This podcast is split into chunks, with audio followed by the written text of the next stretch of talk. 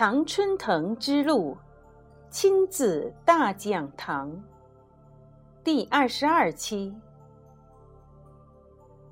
孩子的快乐是可以转移的。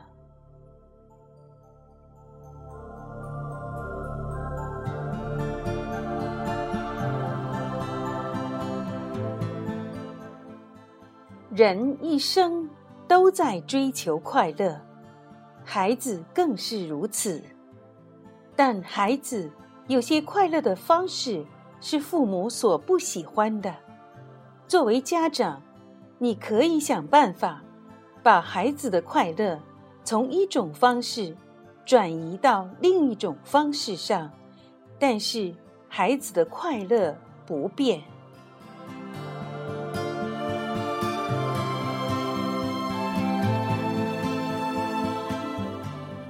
作为家长，我们要快乐着孩子的快乐，幸福着孩子的幸福。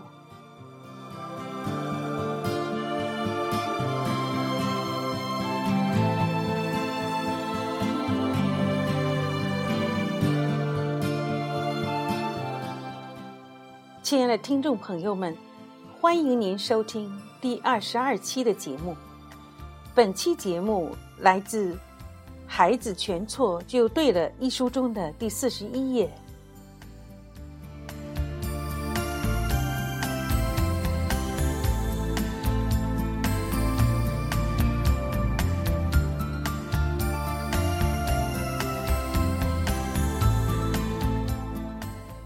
孩子的快乐是可以转移的。写下这个标题。脑子里就浮现出 Luke 英俊的脸颊，颀长的身材，才十二岁的男孩子，个子已经快长到一米八了。他敦厚纯良，微笑里透着大气，弹得一手好吉他。这是个人见人爱的孩子。可是，如果你两年前见到他，估计就不会这样评价了。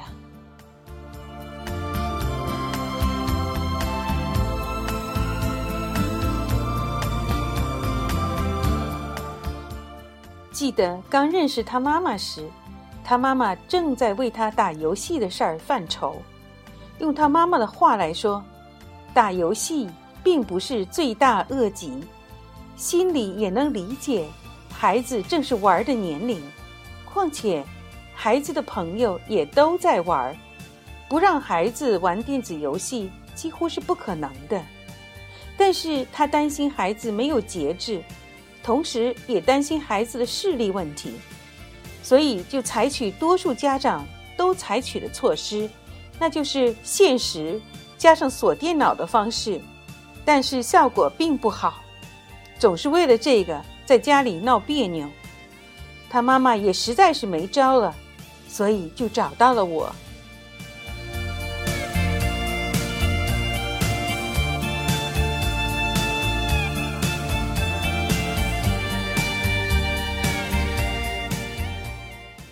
我听了他的情况介绍，跟他说：“首先你要明白，玩电脑也是一种学习，玩游戏也是一种学习，只不过孩子学得过头了，用的又不是地方。打电脑游戏不是错，错在不停的打电脑游戏。所以你要对付的是不停的打电脑游戏。你有没有过类似的经历？比如说？”你特别喜欢吃一种东西，然后就一直吃，直到吃腻歪为止呢？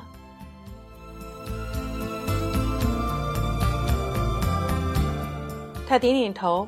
我说：“实际上，孩子打电脑游戏是想得到一种快乐，游戏只是一个方式，一个对孩子来说比较容易控制的方式。如果他得到了快乐，他就会一直想要这种快乐。”所以就不能停，还想继续玩所以现在你的主要任务是，首先要重建互信。首要任务是重建你和孩子之间的互信，不要让孩子认为你是他快乐的敌人。因为一旦这个印象建立起来之后，你以后的苦日子就要开始了。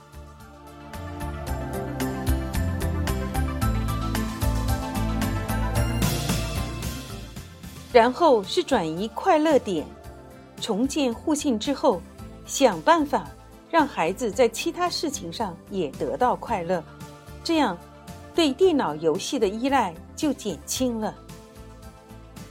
他点了点头，又问具体的做法如何。我说：“这样吧，你回家后从今天开始就不要锁电脑了，你锁电脑。”只能增强孩子玩游戏的兴趣，同时你也不要现实，因为现实的感觉很不好。锁电脑加现实就等于防贼的感觉，你都把你儿子当贼来防备了，你还想他怎么样？你就让他玩个痛快，让孩子乐呵乐呵吧。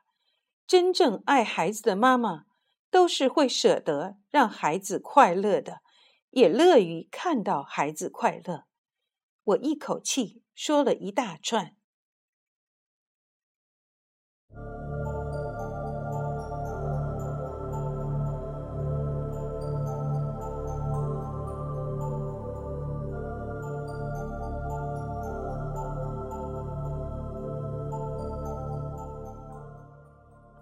那好吧，我就先让儿子乐呵乐呵吧。过了几天，Look 的妈妈打电话跟我说。按你说的，那天回来，我告诉儿子，我不再锁电脑了，相信你能自己管理好自己。我也没再提现实的事儿。刚开始，陆克简直不敢相信这是真的。确认之后，他痛痛快快的玩了一次游戏，而且是在没有任何心理负担的情况下。可能是因为不用担心秋后算账。所以他那天玩的特别尽兴，我看得出来，他好久没那么高兴了。他还一边玩，一边用眼睛瞄着我，看我的表情，看我并没有生气的意思，他就继续玩了。结果他玩了一会儿，并没有像我想象的那样停不下来，他停下来了，然后跟我说：“我今天真开心，妈妈，你看。”你让我这么开心，那我也想让你开心，要不然我弹首曲子给你吧。我说，你开心，妈妈就开心。你给妈妈弹首曲子，这可太好了，妈妈都有现场音乐会可以听了。我说完，自己就噼里啪啦的鼓起掌来。陆克有点不好意思了，说他水平没那么高，还不能开音乐会。我就说。对妈妈来说，你弹的每首曲子都是音乐会的水平。于是，洛克就开始弹吉他，弹了一首，觉得没尽兴，就又弹了一首。虽然曲子弹的有点磕磕绊绊，但这是他生平第一次主动提出为我弹琴，我已经很满意了。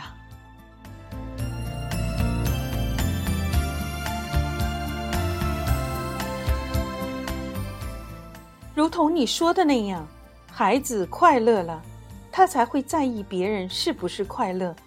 以前他从不会注意我心情是不是不好，爸爸怎么样了。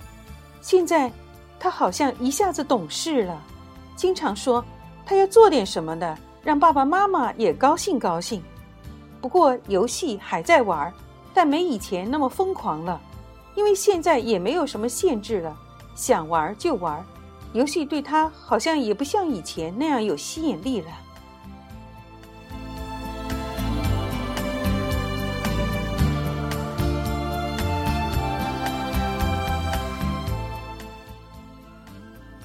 我听了他以上说的这些，对他说道：“游戏是得到快乐的一种方式，你很难让它停止，最好是转移，让儿子在其他事情上。”也能得到同样的快乐。慢慢的，他对游戏的心就淡了，所谓玩游戏的瘾也就没了。现在你可以考虑第二步。我跟他分析了情况之后，又给他出了新的建议。那转移到什么东西上比较好呢？我担心没有什么会比游戏的吸引力更大。他又开始担心了。现在除了游戏之外，他还喜欢什么？我问道。剩下就是画画了。他自己喜欢画，也愿意画了让我看。有时候涂涂抹抹的到处都是，我还得帮他收拾。他说：“那就把画画变成一件更快乐的事，甚至能让他得到超过玩游戏的快乐，那你就成功了。”可是到目前为止，还没有什么能超过游戏的快乐呢。我要怎么做才能达到这种效果啊？他着急的问。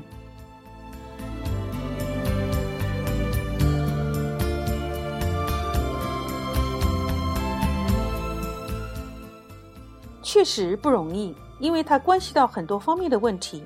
我的建议是这样：首先，你弄一块白板，然后买上一套彩笔。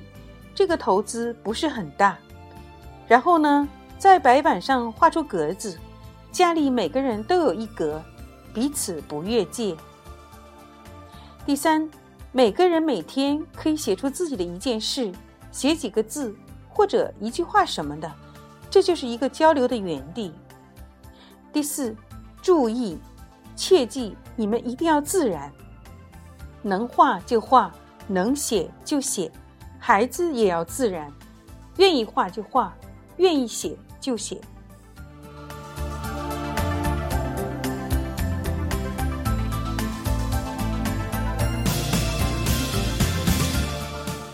第五，每天吃完饭的时候，可以看看彼此写的东西，注意要以正面、积极、有趣的东西为主。第六，另外家里有个什么事情，安排什么的，都写到白板上去。把白板变成家里的焦点。那最后一点，对孩子写的东西或者画的东西，注意要引恶扬善，好的就提提，不喜欢的就不出声，这样孩子慢慢就明白了。我对他说：“你觉得怎么样？具体步骤有可能是一边做一边修改，视具体情况而定。”他表示马上就去做。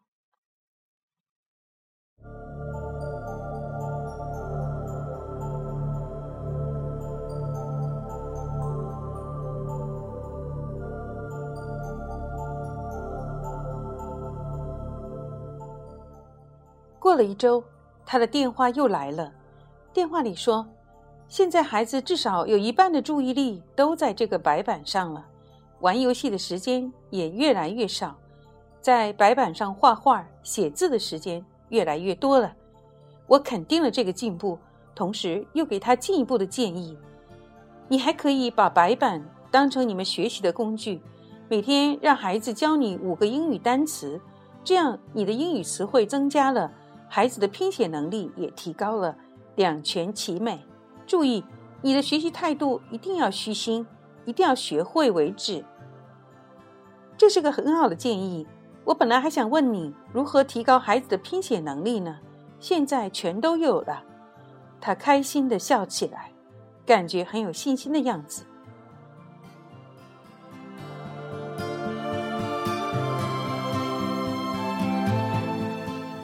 又过了一周，他打电话来，我问情况如何，他笑着说：“哎呀，可把我给累惨了。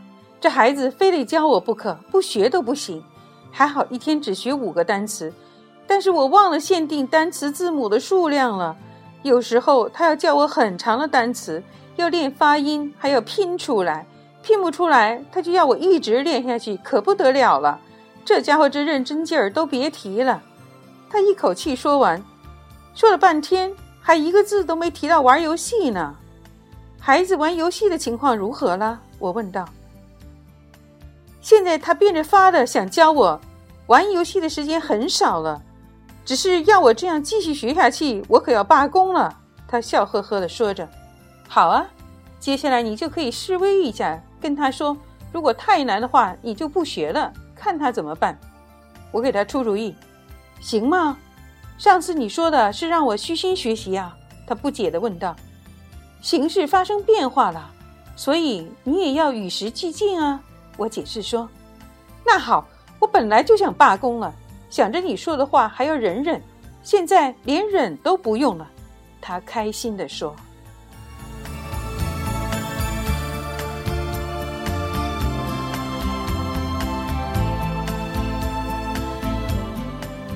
又过了几天，他告诉我说，他跟孩子说了，学习的东西太难了，而且儿子对他的要求太高，他适应不了，要罢工了。结果儿子说：“你以前就是这样要求我的呀，只不过我不能提罢工，我要是一提，你就会骂我。那么我就每天教你简单点的吧，这样你就不用太累了。”不过，他儿子很开心，能教妈妈学东西。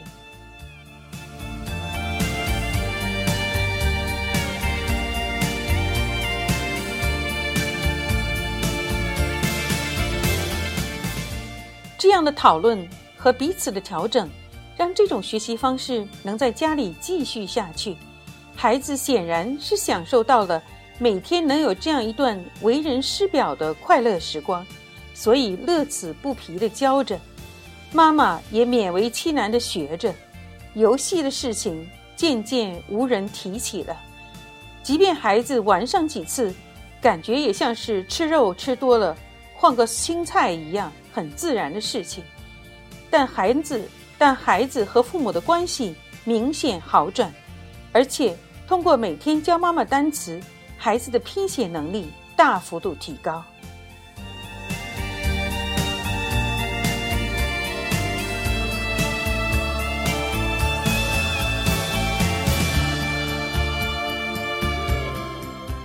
人一生都在追求快乐，孩子更是如此。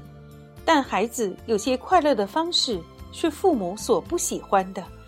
作为家长，你可以想办法把孩子的快乐从一种方式转移到另一种方式上，但是孩子的快乐不变。